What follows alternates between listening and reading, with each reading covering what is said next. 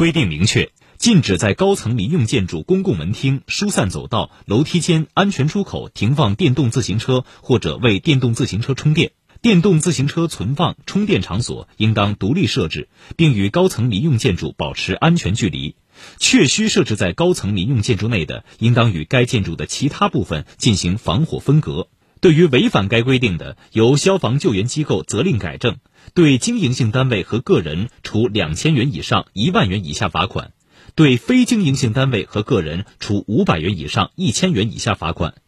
此外，该规定还对高层建筑消防安全职责、消防安全管理等进行了明确。